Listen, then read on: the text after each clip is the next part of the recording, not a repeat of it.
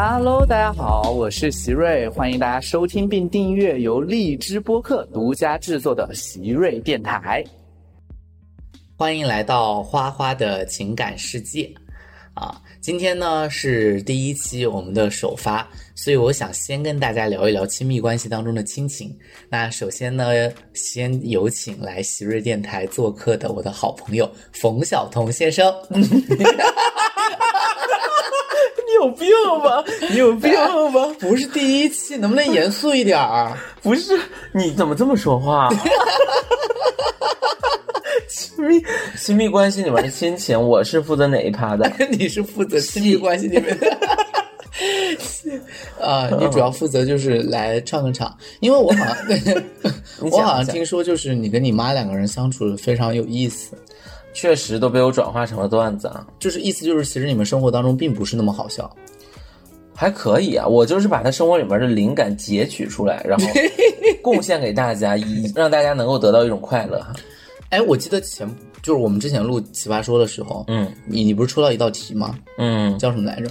叫那个父母要高价买保健品，你要不要劝他们？不是这样去，哎，是你前不久刚抽那个一半的钱买买礼物的那个啊？哦，你说我最近的对，不然呢？哦，最最近的题是那个一啊、室友要用，不是室友，室友是你的题，就是要用一整个乱掉啊！啊大。家就来听这个。什么题啊？啊，有钱的朋友花特别多的钱给我买了一份礼物，要不要花一半的工资还他？嗯，然后你不是跟你妈妈说了题目吗？我是这么说的，我说嗯妈妈，我有一道题，也我要打了。我妈说啊，什么？你快跟我说一下。我说是这样的啊，我给你复述一下这个辩题：是富有的朋友给我买了一个很贵的礼物，我要不要花一半钱来还礼？我妈思考了三十秒之后问我，富有是谁？荒谬了！嗯，富有是谁？然后还跟我说是男孩是女孩啊？为啥送你很贵的礼物啊？可是他是知道这是道辩题的是吗？对，他还问我辩题是什么？所以他没把这两个东西连在一起。就是你要知道，虽然我妈有很多智慧和灵感，但是她面对很多奇葩说呀这种新兴事物里面出题的方式，她还是很难看懂。嗯，就是她其实还是有一些，她属于过时和入跟你妈两个时之间好像。好像就是一直都有很多段子。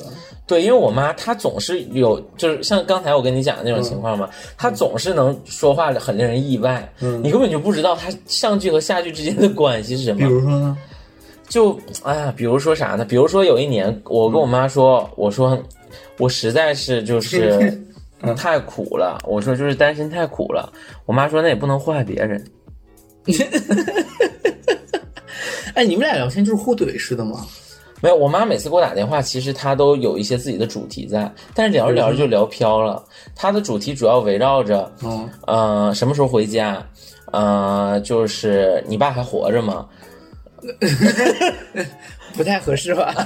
合适，他确实就是，你什么时候回家？你爸还活着吗？嗯、那个以及你爸遭到报应了吗？因为因为你们家跟我们家也一样是离异家庭，但我我离异啊和你离异，就和你们家那个离异家庭还不一样。你是不是比较小的时候离异的？我零二年，我我爸妈在我六岁的时候离的。我们家其实特别奇怪，我们家是在我高中的时候才离异的，就我高考了，嗯，就高考那一年离的异。哎，那不正好是我们奇葩说辩题，父母应该在孩子那个对他们俩就是在那一年，不，他们确实等我高考结束了，但他们的演技非常差。就是你早就看出来两个人就是面和心不和，还是说已经领了结离婚证，只是没跟你说？没有，他们确实是等到那个拖到后面才领了离婚证，但是他们之间不是面和心不和，就是在打架。打架，对他们就是一直在打架。东东北人非常喜欢打架。嗯，完了，我开始就吵开地图炮，就是吵架和打架嘛。我觉得就是怎么说呢？我是有一个比较完整的，就是家庭童年家庭生活的。啊，所所以以你性格比我要好一些。嗯，这点确实可能也跟家庭生活没有关系。那后天我也确实，难道反驳不应该是？我觉得我的性格跟你也差不多了。我为什么要这么反驳？哎，那还蛮有意思。我们当时聊那道题的时候，我是说，好像我在二排发言，你还哭了，说你在化妆间哇哇大哭。什么化妆间？我在哦，备战间，备战间哇哇大哭。我在备战间大哭。我当时聊的，我就是说，因为我父母离异很早嘛，就出了一个问题，就是，呃，就是每年回家过年这个问题，我现在还有这个困扰。因为今年二零年我是跟我爸过的，因因为疫情，然后过一起过了很长一个年，然后二一年就要回我妈那儿去过年，然后每年都这样轮着来，轮着来，就嗯。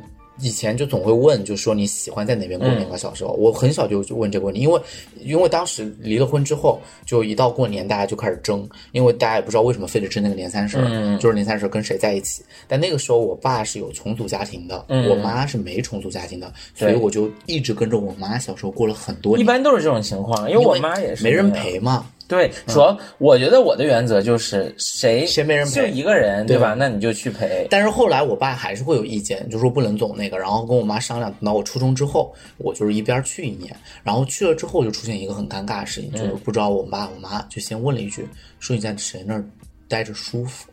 你看你们家里面就会问这种问题，因为我在成年，所以他不可能问出这种问题。他问我，我就是都不舒服，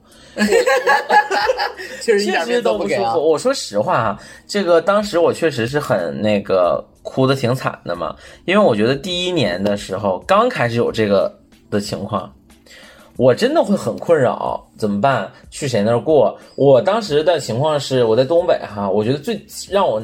很难受的一个体验是年三十那天上半场，我在我爸那儿，他大家是出去吃的，他家人很多，嗯啊，然后我们一起出去吃，出去吃完之后，下半场我就去要去我妈那儿，我妈那个住的地方离我爸大概有四公里左右，然后呢，我我打不着车，那就过年嘛，大家也不出租车也不出车，嗯，年三十的下半夜我就。自己一个人在那个风雪里面往那边走，是我，所以我当时有个感受特别难受的时候吧，也是是靠对比。首先是那个那种冷风往你身上灌，你就觉得自己特别的孤，就孤冷。嗯。然后我一抬头呢，看着就是万家灯火，所以那个时候觉得团圆好像特别的重要，尤其还是我走的那条路啊，是以前我父母。会带着我去公园走的那条路，所以就还有很多回忆。对对，所以那时候一想起来，所以是感触很多。我觉得你讲那个的时候呢，我也就是脑子里面浮现的就是那个场景，所以我会哭。但我现在，因为我觉得时间长了嘛，我是一个很会处理这方面事情的人。我现在已经像亲戚一样跟我的父母来相处，所以过年我都是住宾馆的。哦，我也是。我过年也是两边都这样，所以就很尴尬。我是他们问了这个问题之后不好回答，我妈可能也意识到，就我爸就觉得有个地方不解，就因为我爸跟我妈经济水平不一样。我很早在我爸那儿过年呢，第一个是我爸是个大家族，就是那个家族比较庞大，就其实能跟我玩的孩子就比较多。然后第二呢，就是条件好一些，可能住宾馆或者开暖气啊，开空调啊。包吃东西啊，可能就会好一点。所以，我爸就有时候也会问说：“你回去，因为我如果跟我妈过年，就得去陪我姥姥姥爷，就得回乡下，就很冷，乡下很冷，冬天什么洗澡什么都不方便的那种。”然后呢，就问为什么，但我也不好说。反正我就那那是个真话，我也从来没说在哪家过得更舒服，嗯，哪家过得不舒服，就一年一年，反正就这么过下去，过到今年也还要还要这么过下去。嗯，其实我反而觉得说。嗯，我父母可能会有这种想法，但是他们应该不会问，因为我觉得他们一直都觉得离婚这事儿很对不起我。虽然我一直都觉得这是他们个人的选择哈，因为他们已经到我成年之后才离的婚，我觉得仁至义尽了，确实啊，对吧？然后嗯，他们会问这样，他们可能会觉得我心里面会难受，但其实我觉得不舒服的原因，我不在我爸家不舒服的原因，是我觉得我爸家的年味儿越来越淡。是真的，因为我以前都在，就是都在我爸那过嘛。我们家亲戚特别多，这两年我们家亲戚相继去世的特也特别多，所以每年你都会感觉亲戚在变少，就很孤冷。对，然后再加上姐姐们都嫁出去了，我们家其实除了我以外，大部分都是女孩儿，所以其实我们家那个我叫冯晓彤，这个是我小名嘛。这个名儿就是从这儿是你小名啊，我以为是你的艺名。我家里就这么叫啊，但我们家其实都是女孩这么这么排。我的姐姐就是冯小希、冯小薇，都是冯小什么小贝的。对，到我这冯，其实我前面都是姐姐。她们今天嫁出去之后啊。以前呢，我们都会在过年的时候，然后咱大家一起在一个炕上玩。我记得以前还玩韩国扑克，叫花图，是因为我们那地方跟离朝民间游戏，叫画画图，花图挺好玩的。哎，那时候过年真很快乐。嗯，嗯、啊，现在就没什么了。对，大家都他们嫁出去了，然后再加上老人相继去世，然后这些大爷呀，他们有些都出不了门了，所以给我的感觉是啊，不过年我感觉不到这个家的冷清和凋敝。啊，因为平时没有这种对对比，感一。到过年呢，虽然别人家也好不了多少，就可能都是这样，独生子女嘛，越来越多了。老一辈那一辈就就都离世的确实越来越多，但我就觉得这个家，因为我自己是有对比的，我反而倒感觉那个时候饺子也不香了，春晚也不好看了。我觉得是一个整体，是我们这一代人的哎春晚不好。看呢，和你家的那个变故没有什么关系，就是春晚自己的问题。对，所以我觉得是可能是一代人的问题。嗯我我我觉得我我爸家我不愿意回去，也就是在我能很好的解决年味儿这个问题，因为我觉得是一个结构性的。你干嘛开始在这儿跟我上价值啊？还结构性的问题，你留下一滴结构性的泪水。然后就是我妈家，我不愿意回去，真的就是她很长时间自己一个人独居。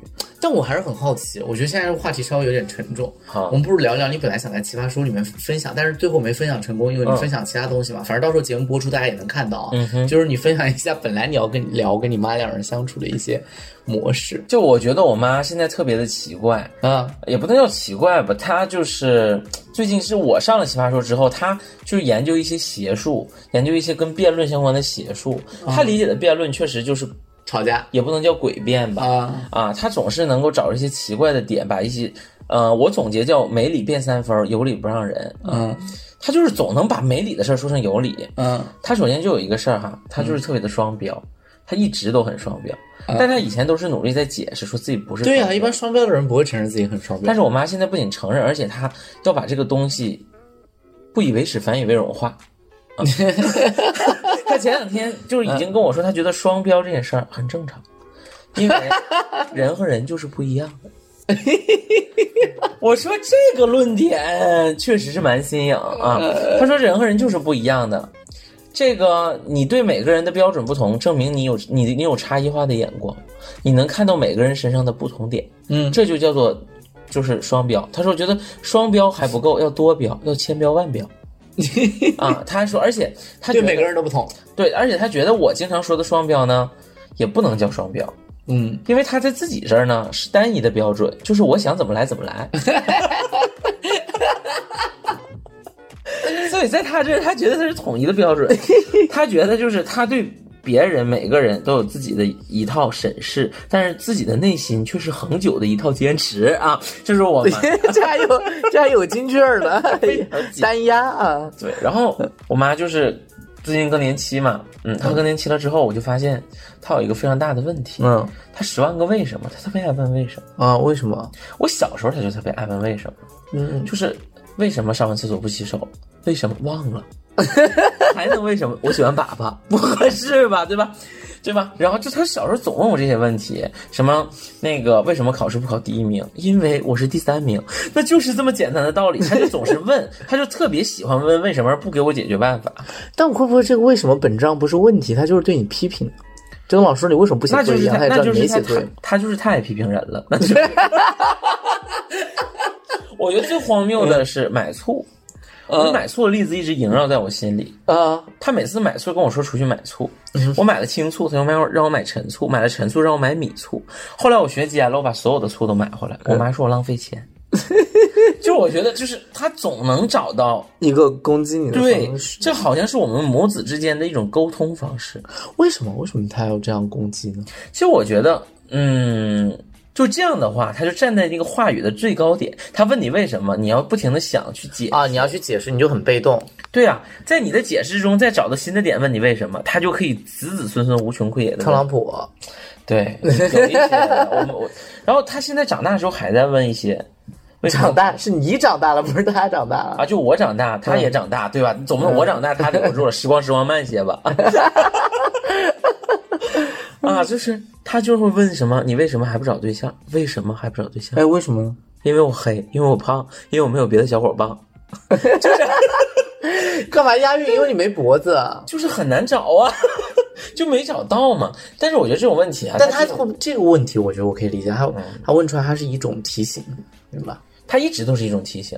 哦，那问提醒东西你为什么有点多。对啊，小时候问你为什么就是上完厕所不洗手，他提醒你要洗手，要注意卫生，他一直都是这样。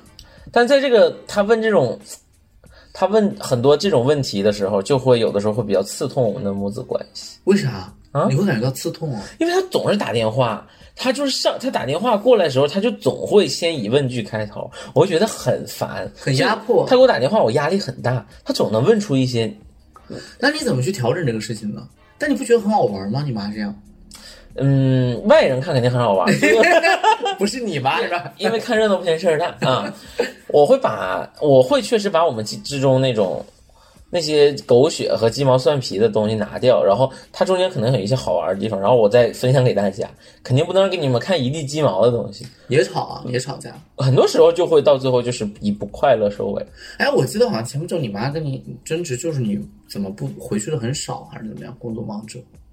嗯，他现在倒是也不说了。他他那个时候不是说我回去少，他生气，他也不是问我，他就是说他总在念叨，嗯他就说哎呀，就是我感觉我啊，我昨晚上做梦梦见自己要孤独终老。我说妈妈，那你的梦可真长，居然能把一生都梦完。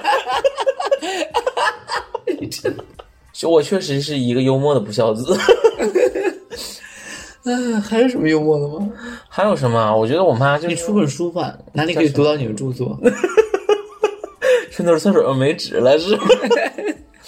啊，很多啊！我跟我妈之间的生活就是，我妈其实她有一颗否，我觉得我有一点继承她的，她有一颗否定世界的心，她是个解构型的人啊，啊，为啥所以你给她一个什么东西，她都总觉得说她这也就没啥，不满意？就她总是不满意的，她就是不高兴，和她的婚姻有关系吗？可能有吧，但我觉得也不必归到那里，也不确实，就是我觉得这不是单一的诱因。对对，我觉得我妈现在主要给我打电话，一个我觉得啊，最主要原因。孤独。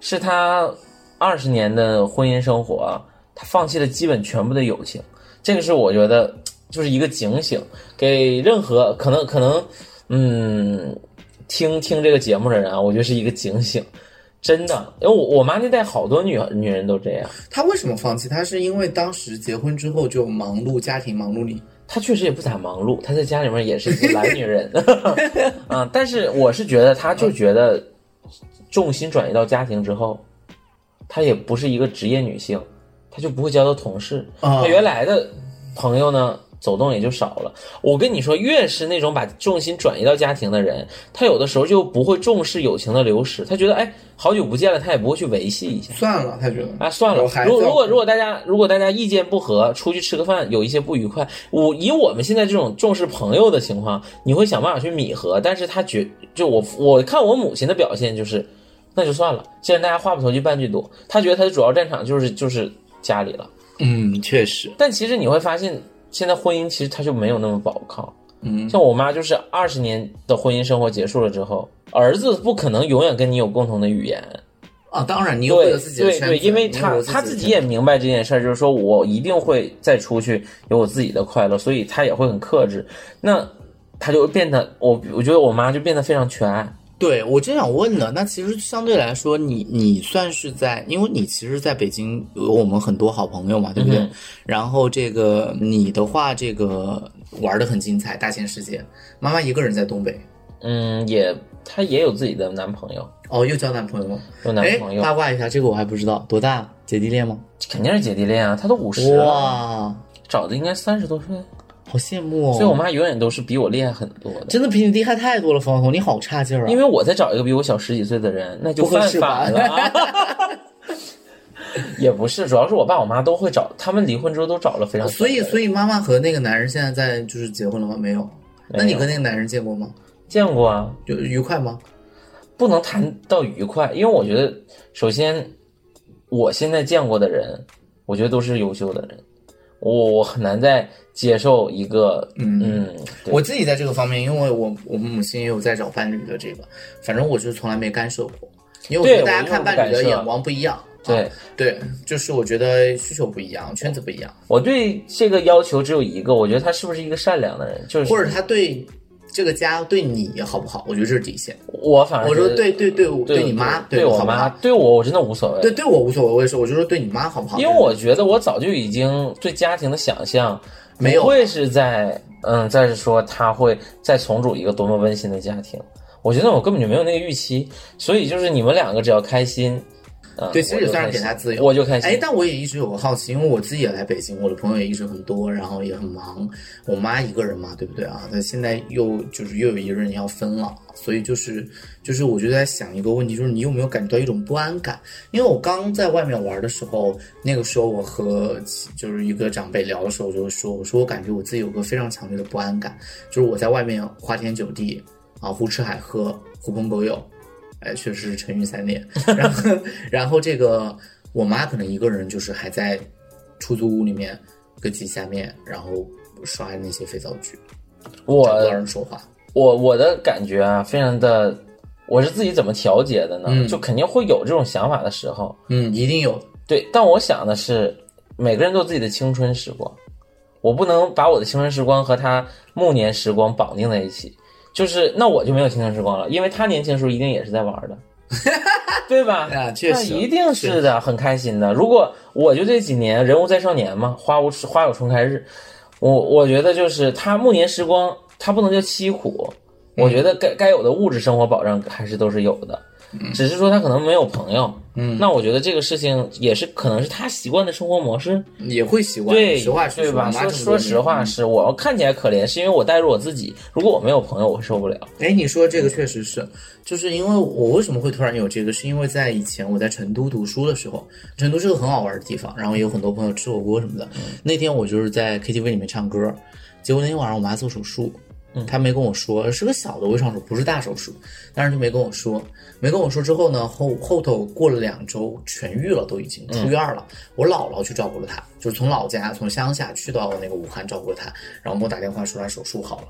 我说哪天做了跟我说，那就特别愧疚。嗯，我觉得特别愧疚，就那种愧疚感突如其来，然后在后面我就总觉得他是不是有事儿瞒着我，嗯，然后我只要玩的太开心了，我就开始有有一些心里面就出现一根刺，就好像提示我会不会在他那儿有什么不好的东西，我觉得这个心理状态不太健康的。哎，这件事儿我反而跟你的体验完全不同，嗯因为我妈真的是屁大点的事儿就会跟我说，对，我觉得，但是所以有我觉得你们有个好处，对对，我觉得就是你们就是都直说，啊起码大家是一种充分沟通的状态。就是起码你是信任的，这样我该玩的时候我能好好玩，我知道你有事儿那个我，我妈不是，这个事情就很难改变，因为我做亲密关系这么多年，但是她就我多次劝说我说，大家就直白点说，你得相信我，我这么大年龄，我二十多了，我二十四五了，我肯定能承受你的一些事情，但你总不告诉我，最后突然扔个大招给我，我确实有时候承受不了，就他一直憋憋憋憋憋，憋到后来突然一下子告诉你我又离婚了，嗯，你都不知道他感情什么时候出现征兆，这个我也有这种感受，啊。因为我们啊，我觉得这个是源头，是我们最开始对他们的感情就选择了不干涉，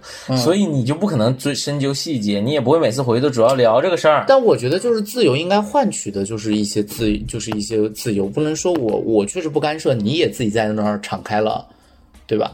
我是觉得就是我没就没指望那些人能和就是我妈，比如说后来再走到找对象，底啊能跟他走到底。说白了，我我做到破釜沉舟的，就是我妈的暮年就是由我一有个人来负责对这个也是就是我们都做好了这个准备你已经做好这个决定的时候，你就不会再对其他任何其实主要还是想他快乐一点。然后我也觉得确实就是年轻的时候总是用自己的意志看，觉得还挺可怜的。后来还好，我什么时候意识到这件事情？就是有一年过年嘛，嗯，就大家都去看那个周星驰的《美人鱼》，我也我也我也那个要去看，然后我就带着我妈去看，我妈就不想去，她还觉得电影院一张票，我们那个县城那个电影院鬼票五六十块钱也不打折，然后就说花钱有一百块钱可以做多少事情。也做不了多确实什么都做不了。哎，买不了吃亏，买不了上当，你也什么也买不了。对对，就然后呢，我就说去看看吧，过年嘛。好，我们就去看，看完之后呢，还是很兴奋，因为你说他一个人哈、就是中年，他也没有看电影那个那个，他以前看电影的年代有，那都是二三十年前，要么就是后来流行租碟片，那个港台碟片的时候都是在家里面放。他那个时候小时候带我看，看很多都是那个租回来碟片还要还的那种，一毛两毛一天两两天的，就这种。然后我就带他去看，看了之后呢，他就是看，也看得开心。怎么不开心？周星驰，因为其他片子他都不知道，他也很多年没跟了，他就只知道周星驰又出来了，又看那个美人鱼，那个也确实老少皆宜，一个大年 大年上映的一个讲环保的，对吧？啊，老少皆宜是讲环保，对，是是是 怎么这么忘手？我是讲环保，是是，然后后面他就跟我赞叹说他觉得电影院还是好看，嗯，因为他已经很久没进了，还没发现就是椅子凳子其实都很舒服的，嗯，就都是那种躺椅式啊那种。好，然后他就我他就我看他赞叹，我就说那要不再看一场，就再选一场，我们干脆今天看好，然后再去吃个饭，时间也早，说什么就不肯，嗯，啊，说什么就不肯，就不肯哎，花钱。我我这个我要跟你分享一个我自己的秘诀，我妈也是不舍得在这方面花钱的，很不舍得的，对，但是我会给她直接买票，我会远程直接给他买票，我会说这是公司发的票，必须得看，我看不完了。就是这种兑换券的方式，我经常让他去看电影，因为我觉得电影是一个很好的消磨时光的方法，并且我会尽量去挑一些，就是适合她的审美适合他这个方向的因为审美。因为对我觉得就是是就是可能我妈就是她，哎呀，她也不知道她自己有没有安排事情，我就没有太那个。然后加上我又觉得她自己一个人去看电影呢又很无聊。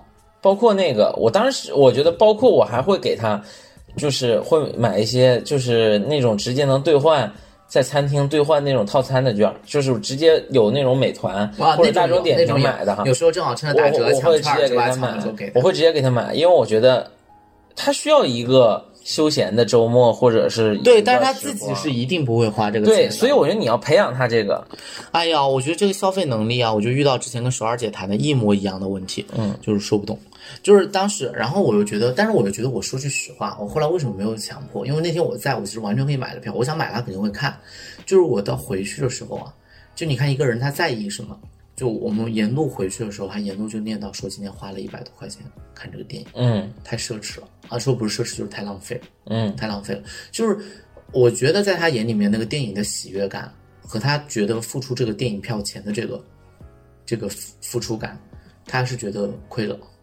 所以你淡化嘛，就是我的对，办法就是是想办法，对，就是我觉得就是在他眼里面，我那个时候也没逼他，原因就是因为我听，我觉得大家在意的不同，因为你像我们买张电影票，你从来没去算过电影票钱，对吗？对你只在意这个电影好不好看，嗯不好看就要骂他。我觉得是这样。我妈，我不知道你妈是什么样。我妈的情况是，她会觉得，如果我不不给她买这个电影票，不请她吃这顿所谓在外面的这个饭，这个钱是可以转化成我兜里的钱，或者是给她的钱的。嗯，那他会有这种思维的时候，他就会觉得心疼。但是这个钱如果我不给他，就是变成我自己看电影的钱，他就会觉得说，那莫不如我自己看 啊。就是说那你妈还好，我妈不行，我妈就是宁愿我在外面花钱，她也不愿意。那就是我觉得他就是家家还是说的。觉得家家不一样，而且她就是，呃，日子过苦的之后，我发现也能习惯。就是我现在我也说实话，我不太习惯冬天不开暖气，夏天不开空调。我不行，是我对温度的适应越来越弱，就是越来越弱。只要温度一不一不舒适，我可能工作就没有办法那个，就是投入。因为我我我是一个很怕热的人，一热我脑子就想不了东西，写不了东西。嗯，我妈就不是就非常习惯，还是非常习惯。我每次回去，我那时候很不开心的。我回去之后，还是因为我回去，她才开空调。嗯哦嗯啊，就是那种，而且你知道打电话会让你回来，就比如说给你条件，比如说你回来呀，你啥时候回来？我提前去买那个呃水，就是冰箱里面塞那些矿泉水和那个哦就是那个红茶，就是喝饮料嘛夏天，然后提前给你去买西瓜啊、因为你回来，因为我要吃零食，他也知道我喜欢吃那几样就买，然后就是说你回来之后那个什么空调我已经找人洗了。我的意思就是说，那我一直没要不回来，你就其实就是一直没开，那都七七八月份了，有时候回去，六月份武汉就很热了。啊，我觉得真的不一样。我因为我妈是一个，我妈在还和我就是在婆家的时候、啊，没离婚之前，她就是很喜欢花钱的，对，所以他的消费习惯也不用我培养。他包括现在，他其实也在五星级酒店工作，所以他一直都很爱花钱。真的，他很爱花钱，我觉得爱花钱是个好事儿哎。当然啊，因为要拉动内需，促进经济增长啊。因为我觉得，因为我觉得，如果今天，哎，我觉得人本身都是在消磨一天的。你如果找不到有意义的事儿，就找快乐的事儿。这个就是，而且我是这么觉得的，就是我觉得你你想过没？就是我觉得真的就是就是钱这个东西留着是没有意义的，嗯，对我们肯定是有意义的，因为我们还有很长很长一路嘛。对我就是说，对于他来说，就是他应该要想一想自己未来。就是我是因为为什么呢？因为你在不同时间内，你其实对金钱的需求程度是不同的。你老年肯定是用金钱买健康了，买医疗了，对不对？嗯啊，但是那个时候你能享受什么吗？是不能享受。我太姥姥活八十多岁的时候，什么都吃不了，白米饭都吃不了，只能喝粥。那个时候你享受什么？咖啡都不敢给他喝，尝一下都不敢给他尝，怕他消化不了。咖啡怎么消化？不是咖啡里面含有咖啡因嘛，啊怕他兴奋或者怎么样。兴奋了之后那可以因为我们当时路过星巴克嘛，嗯我就进去买水，我说大家都喝一喝。我姥姥带着我太姥姥，嗯然后我就说那我就给你们买买水，然后就是说我姥姥，我的姥姥还是说，她说这么贵的水，我说没事儿，我说大家就尝一尝嘛，因为平常没有，就记得他们在武汉玩那个时候也有那个，嗯，然后呢，我姥姥就说好，她说说你还是不给你太姥姥买吧，就想了想说万一不好呢，老年人，她说现在吃东西就吃不了。你有没有发现，我们两个都会更在意母亲的感受？好的，感谢小童来做客我的电台，并且和我们交流了这么多和妈妈之间相处的趣事。当然，也有在奇葩说上我们没有看到过的，冯小童还和妈妈之间相处有许许多多的烦恼和困惑。那下一期呢，我们还会继续邀请小童来做客，各位敬请期待。